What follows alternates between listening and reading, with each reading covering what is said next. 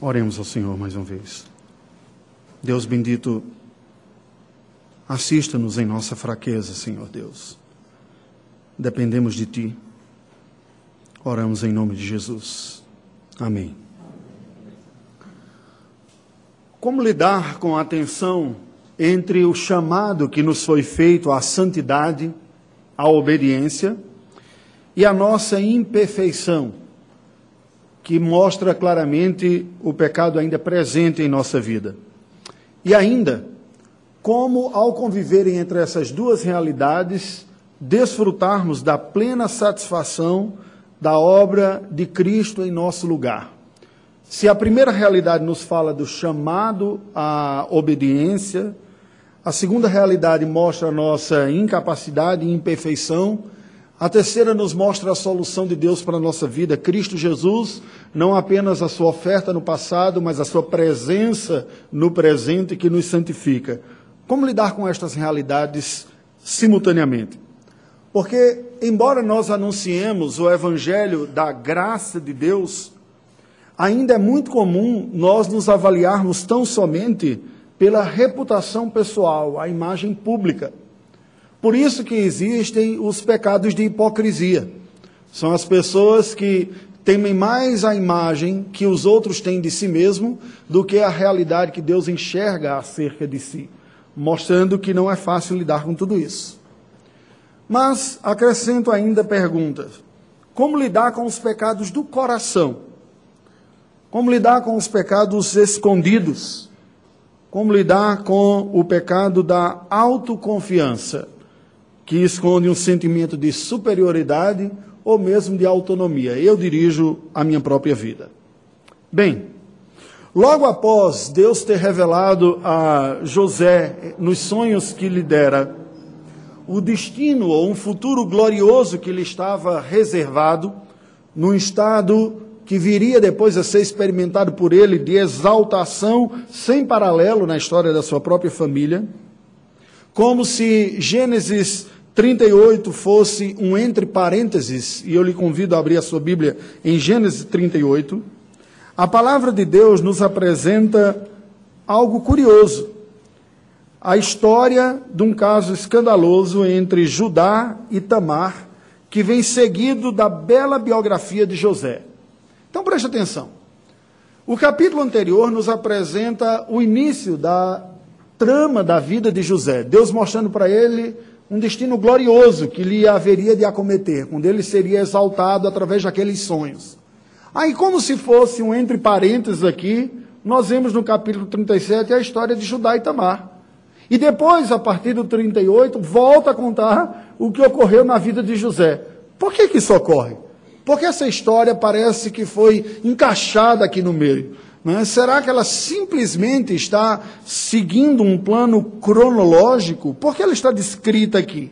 Bem, pelo agudo contraste entre as qualidades morais demonstradas dos personagens envolvidos, nós vemos que esta narrativa de Gênesis 38, que leremos e será o motivo da nossa exposição nesta noite, nos apresenta a escandalosa manifestação do glorioso poder da graça soberana de Deus. Porque a vida de José é marcada pelo sucesso moral, a capacidade de resiliência, a capacidade de ser fiel a Deus e adorar no meio das circunstâncias da vida, que certamente causa uma espécie de admiração por todo mundo que lê a vida de José. Mas o capítulo 37 nos apresenta um contraste agudo. Um contraste de falência moral e de tragédia, até, num certo sentido, na vida da família da aliança. E por isso eu proponho como tema da nossa reflexão nesta noite o seguinte: a desconcertante vitória da graça divina. A graça divina vencendo as incompetências humanas. Eu lhe convido a abrir a palavra do Senhor em Gênesis capítulo 38 e peço que você acompanhe a leitura que passo a fazer nesse instante. Aconteceu por esse tempo que Judá se apartou de seus irmãos e se hospedou na casa de um adulamita chamado Ira. Ali viu Judá a filha de um cananeu chamado Sua. Ele a tomou por mulher e a possuiu. E ela concebeu e deu à luz um filho, e o pai lhe chamou Er. Tornou a conceber e deu à luz um filho. A este deu a mãe o nome de Onã. Continuou ainda e deu à luz outro filho, cujo nome foi Selá. Ela estava em Quesibe quando teve. Judá, pois, tomou esposa para Er, o seu primogênito. O nome dela era Tamar. Er, porém, o primogênito de Judá, era perverso perante o Senhor, pelo que o Senhor o fez morrer. Então disse Judá a Onã: Possui a mulher de teu irmão, cumpre o levirato e suscita descendência a teu irmão. Sabia, porém, Onã que o filho não seria tido por seu. E todas as vezes que possuía a mulher de seu irmão, deixava o sêmen cair na terra para não dar descendência a seu irmão. Isso, porém, que fazia era mal perante o Senhor, pelo que também este fez morrer. Então disse Judá a Tamar, sua nora: Permanece viúva em casa de teu pai, até que Selá, meu filho, venha a ser homem. Pois disse: Para que não morra também este, como seus irmãos. Assim Tamar se foi, passando a residir em casa de seu pai. No decorrer do tempo, morreu a filha de sua, mulher de Judá. E consolado Judá, subiu aos tosqueadores de suas ovelhas, em Tina ele e seu amigo Ira, o adulamita, e o comunicaram a Tamar: Eis que o teu sogro sobe a tina para tosquear as ovelhas. Então ela despiu as vestes da sua viuvez e, cobrindo-se com um véu, se disfarçou.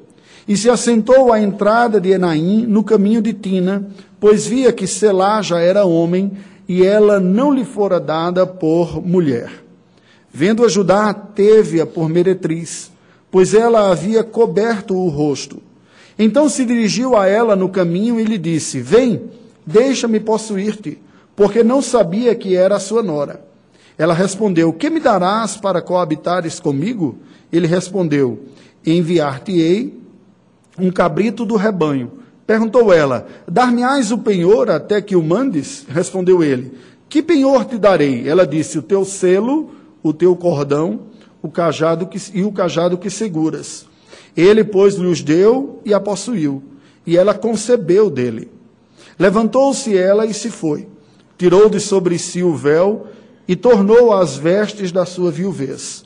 Enviou Judá o cabrito, por mão do Adulamita, seu amigo, para reaver o penhor da mão da mulher, porém não a encontrou. Então perguntou aos homens daquele lugar: Onde está a prostituta cultual que se achava junto ao caminho de Enaim? Responderam: Aqui não esteve meretriz nenhuma. Tendo voltado a Judá, disse: Não a encontrei. E também os homens do lugar disseram: Aqui não esteve prostituta cultual nenhuma. Respondeu Judá: Que ela o guarde para si, para que não nos tornemos em opróbrio. Mandei-lhe com efeito cabrito, todavia não a achaste. Passados quase três anos, três meses, foi dito a Judá: Tamar, tua nora, adulterou, pois está grávida. Então disse Judá: Tirai-a fora para que seja queimada. Em tirando-a, mandou ela dizer a seu sogro: Do homem de quem são estas coisas eu concebi.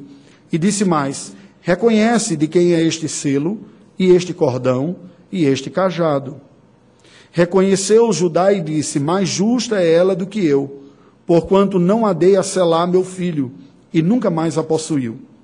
E aconteceu que, estando ela para dar à luz, havia gêmeos no seu ventre. Ao nascerem, um pôs a mão fora, e a parteira, tomando-a, lhe atou um fio encarnado e disse: Este saiu primeiro. Mas recolhendo ele a mão, saiu o outro, e ela disse: Como rompeste saída? E lhe chamou, lhe chamaram Perez. Depois lhe saiu o irmão, em cuja mão estava o fio encarnado, e lhe chamaram Zera. Nós temos aqui um relato muito curioso, não é verdade? Uma série de situações nos é apresentada no texto bíblico aqui. Uma realidade que precisa de alguns esclarecimentos que nós pretendemos prestar ao longo deste sermão. Como falei, o tema que vai conduzir a nossa reflexão nesta noite é a desconcertante vitória da graça divina no meio dessa história complicada, do, da família patriarcal e agora se debruçando sobre Judá. Se nós olharmos para a história dos filhos de Jacó, nós vemos como na própria bênção que Jacó proferirá sobre eles no futuro, os mais velhos acabaram se desqualificando moralmente como sendo este herdeiro. O primogênito viola uma das concubinas de sua mãe.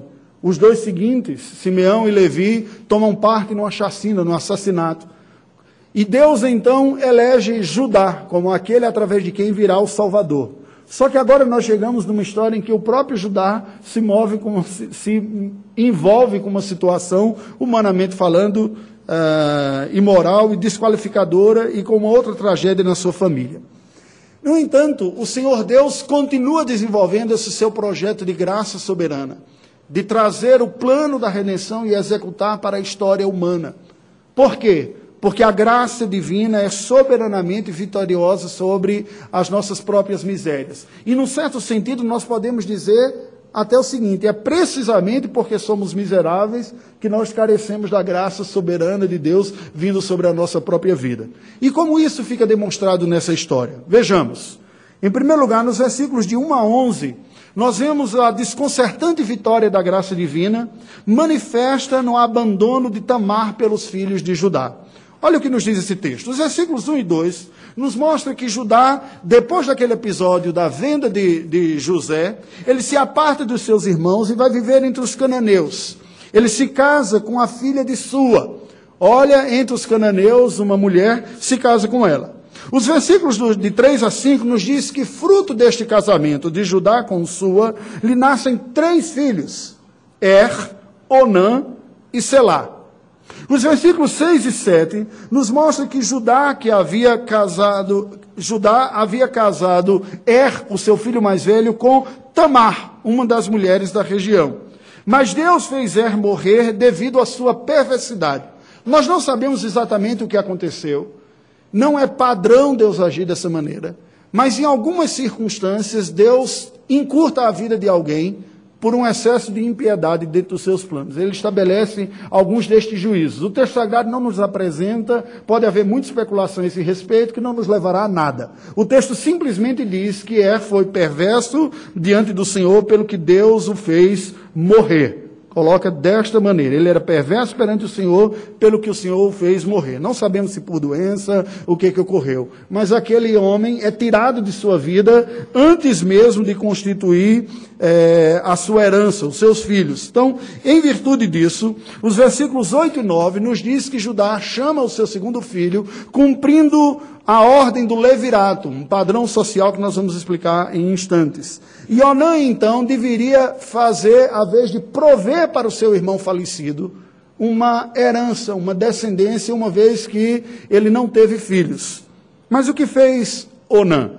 Não querendo que o seu filho fosse tomado pelo seu irmão, interrompia a intimidade sexual com a sua cunhada antes de se concretizar o ato e assim ela não engravidava. E a Bíblia diz que por esse motivo também o Senhor fez morrer a Onã. Judá, que havia se casado com a filha de Sua, perde dois dos seus filhos por impiedade diante do Senhor, com uma disciplina direta de Deus sobre a vida dos seus filhos. O que é curioso, é? considerando que Judá foi a semente que Deus escolheu para trazer o Salvador. Bem, depois que tudo isso ocorre, os versículos 10 e 11 nos diz que, após Deus recolher também Onã, Judá então despede Tamar, sob a promessa de que Selá, quando atingisse a idade adulta, cumpriria com a lei do levirato. Nós não sabemos exatamente o que se passou pela cabeça de é, Judá. Talvez ele estivesse dizendo, essa mulher é a viúva negra, né? Porque o, o, marido que ela casa, tira, então eu não vou perder o meu terceiro filho, não, vou colocar ela, volta lá para casa de seus pais, enquanto o terceiro filho cresce, quem sabe ela não esquece, ou ela não arranja um outro marido para lá, ou coisas desse tipo, e devolve Tamar. O que é que nós aprendemos daqui? Esta primeira porção nos ensina algo sobre o levirato algo que a lei de Moisés vai regular depois, mas nós estamos no período patriarcal, período anterior à lei. O levirato como previdência. Veja, eu falei previdência. Pode ser providência também, não é? mas especificamente como previdência para nós entendermos esta noção aqui. O que era o levirato? O levirato era uma manifestação cultural, circunstancial, de uma provisão previdenciária. Como assim? Não entendi direito. Bem, o fundamento moral, basilar, a lei eterna de Deus que está por trás da lógica do levirato é a prática civil de um cuidado social com os desassistidos. Por quê? Em uma sociedade patriarcal, a provisão às mulheres caberia em sequência ao pai, enquanto ela fosse solteira, ao marido, enquanto ela fosse casada, e aos filhos, se ela fosse viúva. A mulher não tinha competência ou condições numa sociedade patriarcal de ser autogestora de sua própria vida e provedora de seus próprios recursos. Ela dependia por responsabilidade neste modelo social de figuras masculinas que o acompanhavam.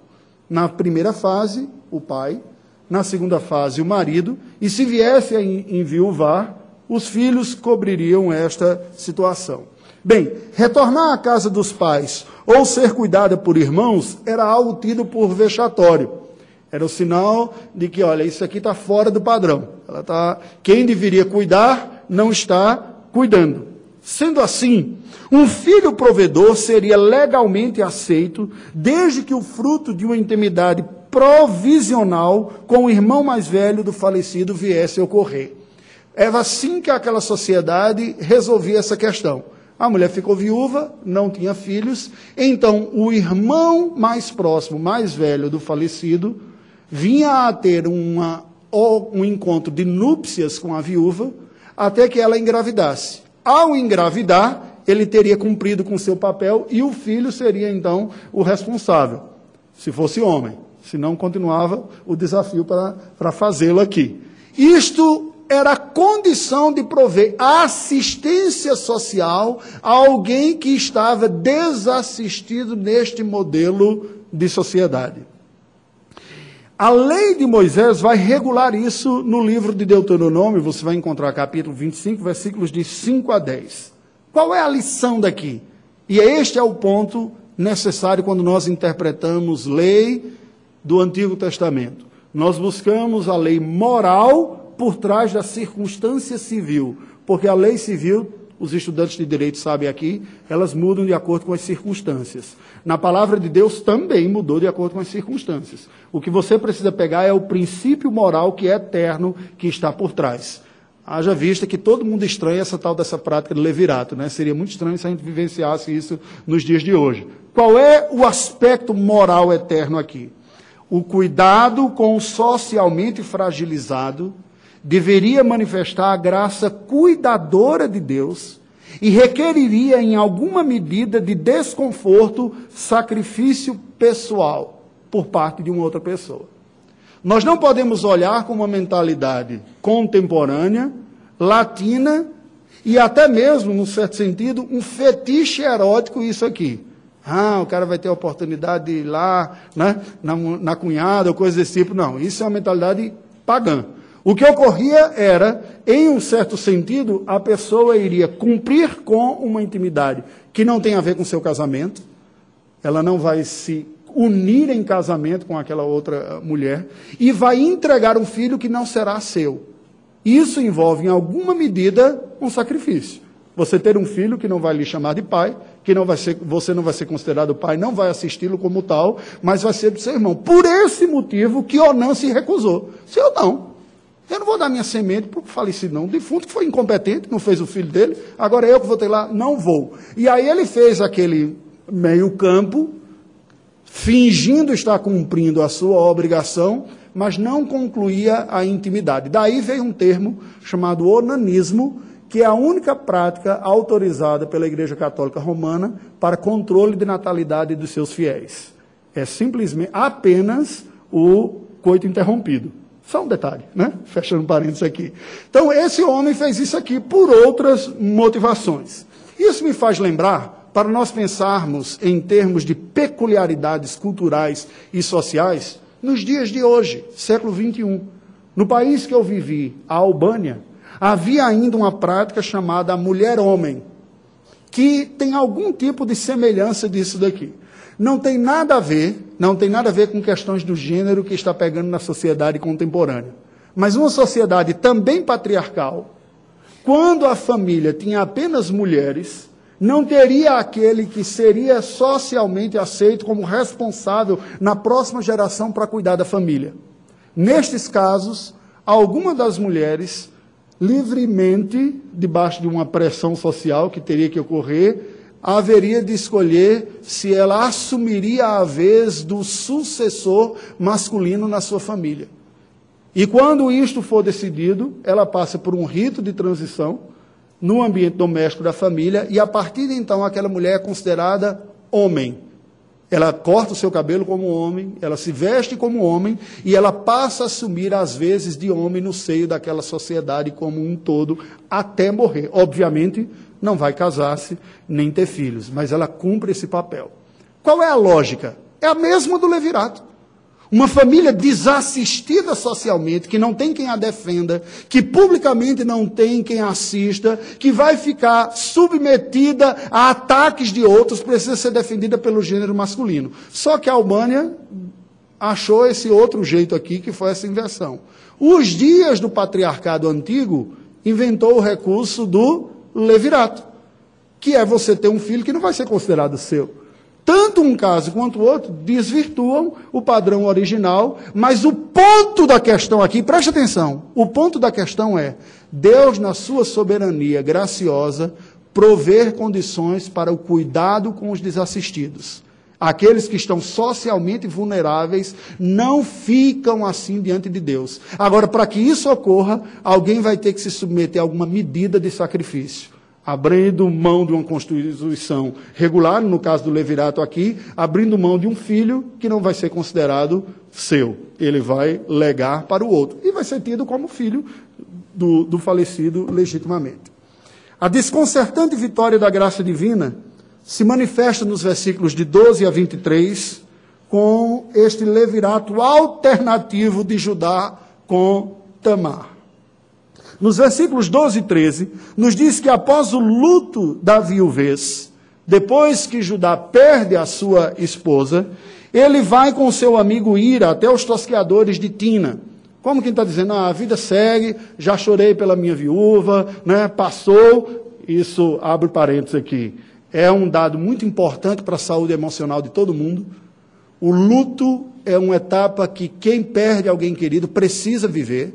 Não viver o luto é ter o luto entalado dentro de si, que trará as suas complicações. É preciso chorar por quem a gente perde, para depois conseguir seguir a vida. O que é que Judá fez? Chorou e seguiu a vida depois. Levantou-se, ah, vamos lá, Ira, deixa ele, ô oh, sai daí, rapaz, já ficou muito tempo, vamos retomar a vida, vamos comigo lá nos tosqueadores e tal. E aí ele sai junto com seu amigo até a região de Tina. Versículos 14 e 15. Chega aos ouvidos de Tamar que o seu sogro Judá estava por aquela região. E ela estava fazendo as contas. Diz: Olha, já faz muito tempo que o Selá virou homem. O meu direito social de ter o provedor através de Selá não está sendo cumprido até agora. E ela então bola essa estratégia aqui. Ela se põe no caminho que Judá passaria disfarçada de uma prostituta. Olha outra diferença cultural aqui. As prostitutas em nossa cultura ocidental contemporânea, elas mostram o seu produto, não é? As roupas costumam ser curtas e com exposição. Por isso, até, e não é só desde os dias de hoje, desde os dias do Novo Testamento, se fala que a mulher cristã deveria se vestir com modéstia. Porque ficar mostrando os contornos do corpo ou certas partes do corpo é uma atitude de produto à venda como nós vemos as profissionais do sexo, para usar uma expressão bonita para púlpito. Né? Então, fazendo isso daí, estou colocando o meu produto à venda. Na cultura antiga, semita, oriental, a lógica era o contrário. Era tido que, de fato, é vergonhosa essa prática, por isso as prostitutas se escondiam elas colocavam véus para não serem socialmente reconhecidas pelas outras pessoas. Então, se você via andando pela rua mulheres com o rosto coberto, isso é o sinal de que elas tinham algo a esconder. É o oposto. E foi isso que Judá fez. Ela se vestiu como se fosse uma, uma prostituta, e aí Judá se aproxima delas. Versículos 16 a 19 nos mostra essa negociação do preço. Ele chega e diz: Olha, como é que tem? Um cabrito tá bom, tudo bem, como é que faço? Eu não estou com, com ele aqui agora, mas eu vou entregar para você. Deixa um pagamento, um selo de garantia aqui, um sinal, para depois eu reivindicar. E o que, é que eu posso deixar? Não, deixa o seu cajado, o seu penhor e tal coisa. E eles negociam para ajudar. Ele estava negociando uma noite, talvez para desopilar, estou muito triste, perdi minha mulher, estou retomando a vida, tem um aqui, ninguém vai saber, né? Somos só nós mesmos. E foi embora. Teve aquela intimidade.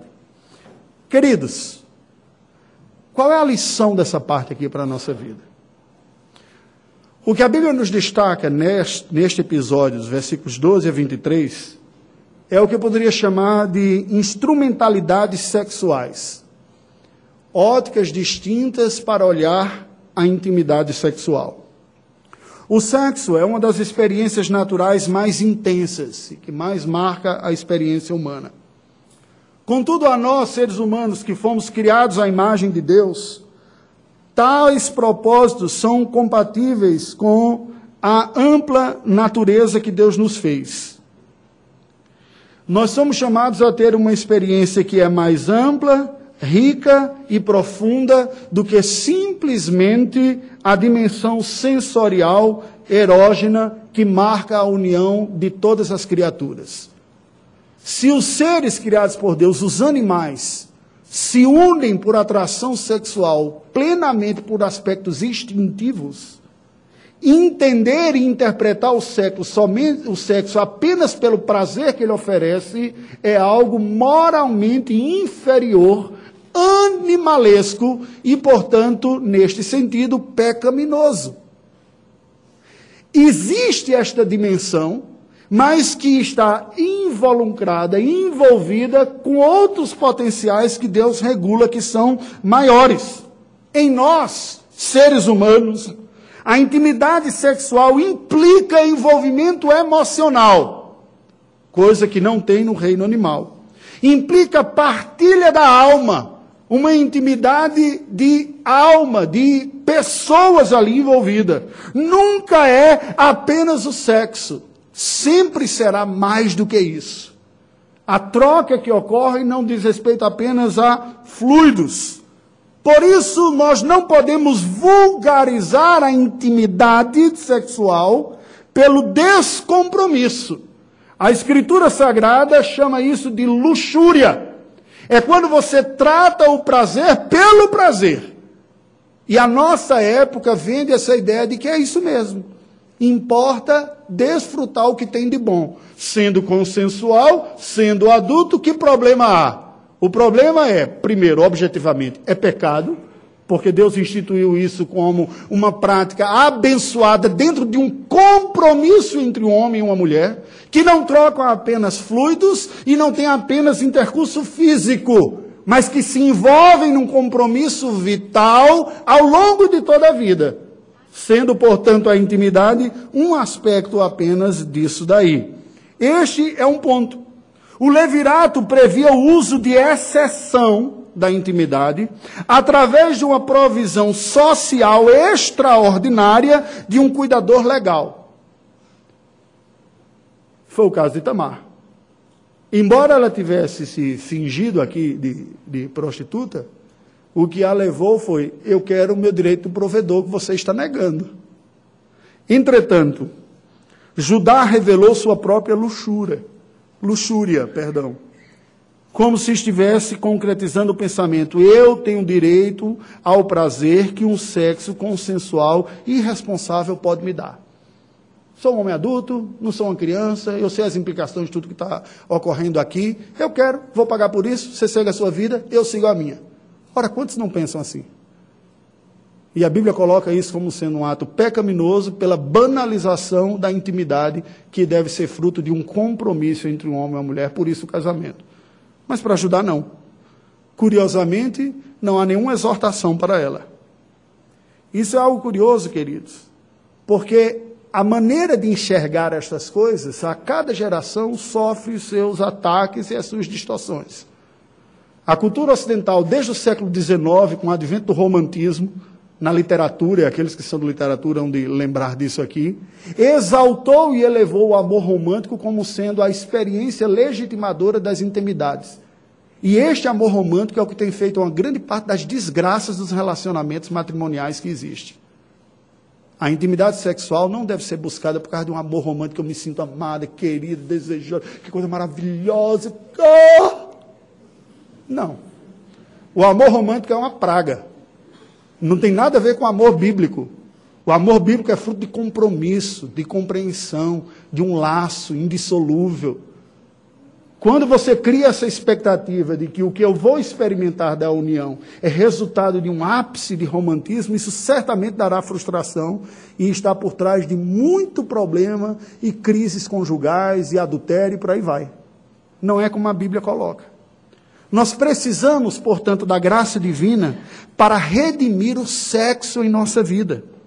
Pois ele nos foi dado por Deus para um compromisso íntimo de prazer, descendência e parceria nesta vida. Este é o propósito do Senhor para o casamento e para o sexo no casamento. Eu vou repetir. Precisamos da graça divina para redimir o sexo em nossa vida, pois ele nos foi dado por Deus para um compromisso íntimo de prazer, descendência e parceria nesta vida pelo matrimônio. Assim afirma a Escritura, assim devemos olhar. Por fim, a desconcertante vitória da graça divina se manifesta na descendência de Tamar com Judá, versículos de 24 a 30. Acompanhe. Nos versículos 24 e 25, nos registra que Tamar, agora grávida, é livre de uma execução da fornicação. Ela seria queimada ao mostrar o selo para Judá. É muito curioso o seu sogro, que na sua cabeça deitou com uma prostituta, não viu nenhum problema com isso. Quando sabe que a sua nora está grávida, diz: Ah, aquela pecadora, queima fogueira nela que, que é alma humana, né? É tão fácil a gente condenar nos outros aquilo que muitas vezes é condenável em nós mesmos por via diferente. Aliás, desconfie de gente monotemática, viu? Aquelas pessoas que estão sempre exortando naquela mesma tecla. Desconfie. Quando a coisa é desproporcional, é sinal de que não está equilibrado dentro da própria pessoa aquilo lá. Só uma dica aqui, né? Então um cara que diz, queima! Aí ela diz: Você reconhece de quem é esse selo aqui? Aí ele, uh. Ops. Judá, versículo 26, reconhece uma maior piedade em Tamar do que em si e a deixa em paz. O texto sagrado diz: ela é mais justa que eu. O que eu fiz foi pura safadeza. Mas entre adultos, ninguém estava sabendo, a cabeça típica de um hipócrita, né? Ficou escondido. Agora ela, ela tinha direito a algo que eu não dei. O meu filho, quando atingiu a idade, não cumpriu. Ela foi mais justa do que eu nessa relação que não foi bonita, não. Mas ela foi. Os versículos 27 a 30 nos diz que desta gravidez Tamar proveu uma descendência para ajudar. Olha curioso. Judá até então não teria mais, né? Os seus filhos tinham morrido, tinha só o Sela que depois não aparece. Na sua descendência vai aparecer apenas Perez e Zera. O que nós aprendemos nessa parte final? O triunfo da graça sobre o pecado. Desta experiência escandalosa entre Judá e Tamar, dele promiscuidade e hipocrisia, e dela uma estratégia de sobrevivência, porque ela não cumpriu a lei da tradição, ela burlou, embora dentro de uma lógica né, mais próxima aqui. Deus constituiu não apenas a dinastia perpétua do futuro reino de Israel, porque viria de Judá e viria da descendência com Tamar, essa dinastia, o rei Davi, mas quase dois mil anos depois, Deus enviou o seu santo filho Jesus Cristo, da descendência de Judá, com Tamar, por meio de Perez, com destacado registro nas primeiras palavras do Novo Testamento. O seu Novo Testamento abre com as seguintes palavras: Livro da genealogia de Jesus Cristo, filho de Davi, filho de Abraão. Abraão gerou Isaac, Isaac a Jacó, Jacó a Judá e a seus irmãos. Judá gerou de Tamar a Perez e a Zera. Perez gerou a Esdron Esdron, Arão e segue. Poucas mulheres são citadas nessa genealogia. Entre elas, Tamar. O que mostra a graça de Deus vencendo a desgraça humana. E pela sua infinita sabedoria e providência, usando, inclusive. Jesus Cristo veio ao mundo em decorrência desta união escandalosa, demonstrando escancaradamente o triunfo da graça divina sobre o pecado humano.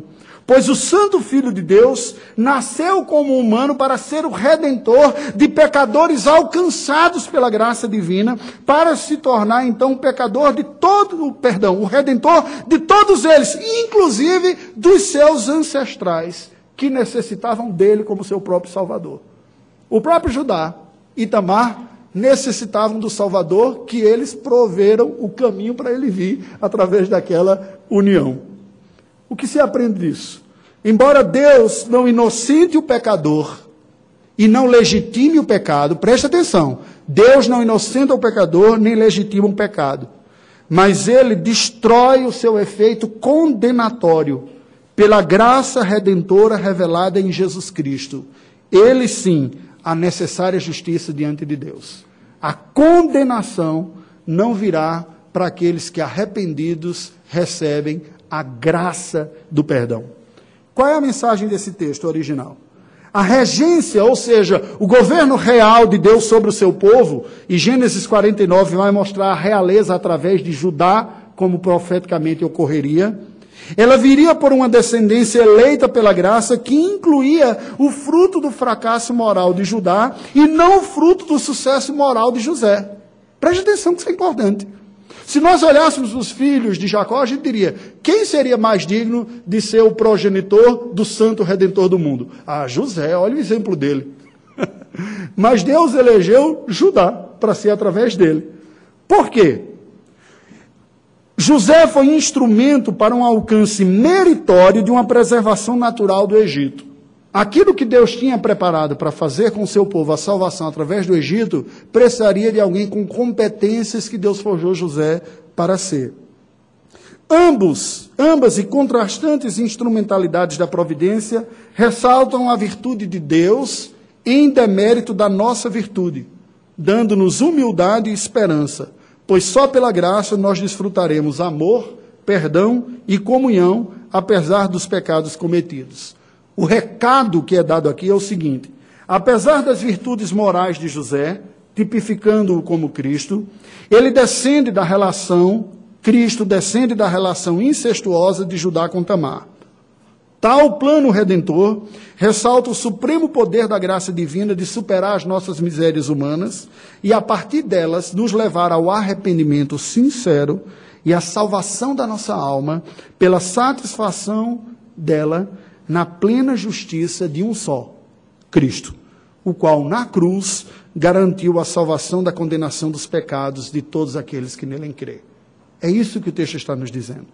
A conclusão desse mensagem é o seguinte: o estranho caso de Judá e Tamar, inserido logo após os sonhos de José, contrasta os caminhos da providência manifestos nos elevadas, nas elevadas qualidades morais de José, apontando para Cristo, com as manifestas deficiências morais da família de Judá, especialmente na sua incestuosa relação com Tamar, mas que resultou na descendência messiânica até o nascimento de Jesus.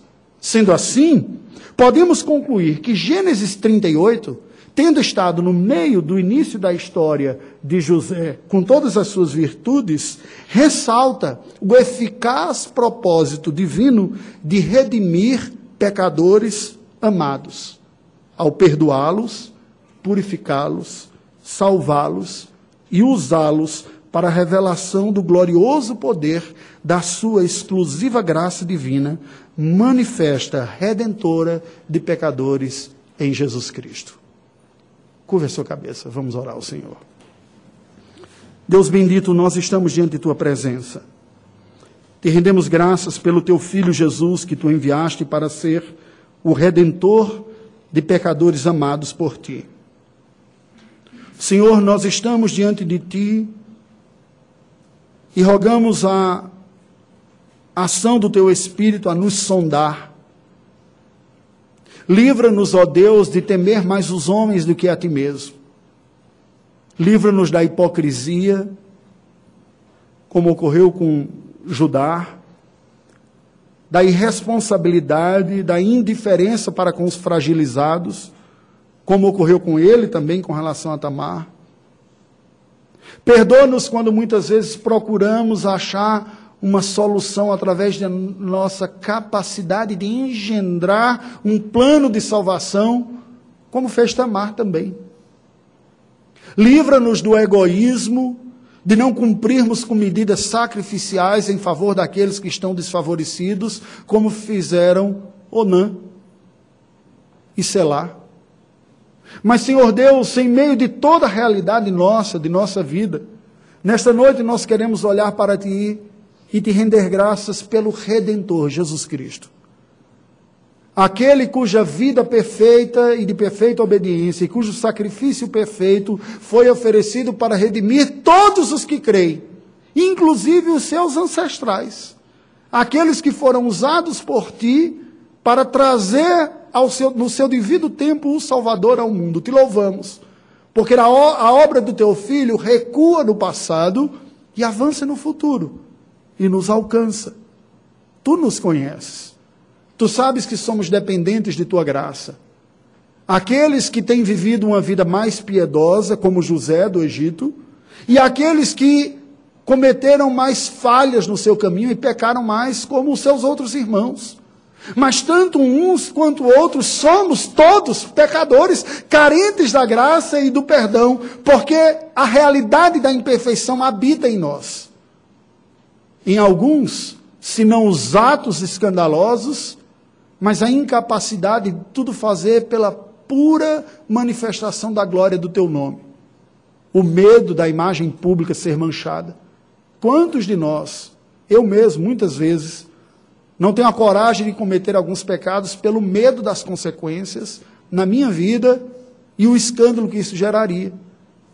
Senhor Deus, nós te rendemos graças porque o teu filho Jesus é um salvador que nós precisamos a cada dia.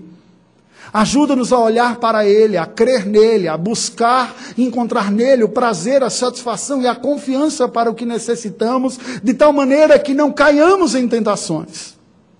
Ajuda-nos a olhar toda a história da nossa vida como um palco da manifestação da tua glória e da tua graça. E quando falharmos, Senhor Deus, e aqueles que têm vivido e que têm vindo até a tua casa, com a sua consciência pesando por pecados cometidos, conceda-lhes a graça do arrependimento sincero e verdadeiro e do descanso do perdão, que em Cristo Jesus purifica e aceita. Ajuda-nos a encontrarmos no teu filho a satisfação da nossa alma e a dignidade que necessitamos. É nele que nós oramos gratos. Amém.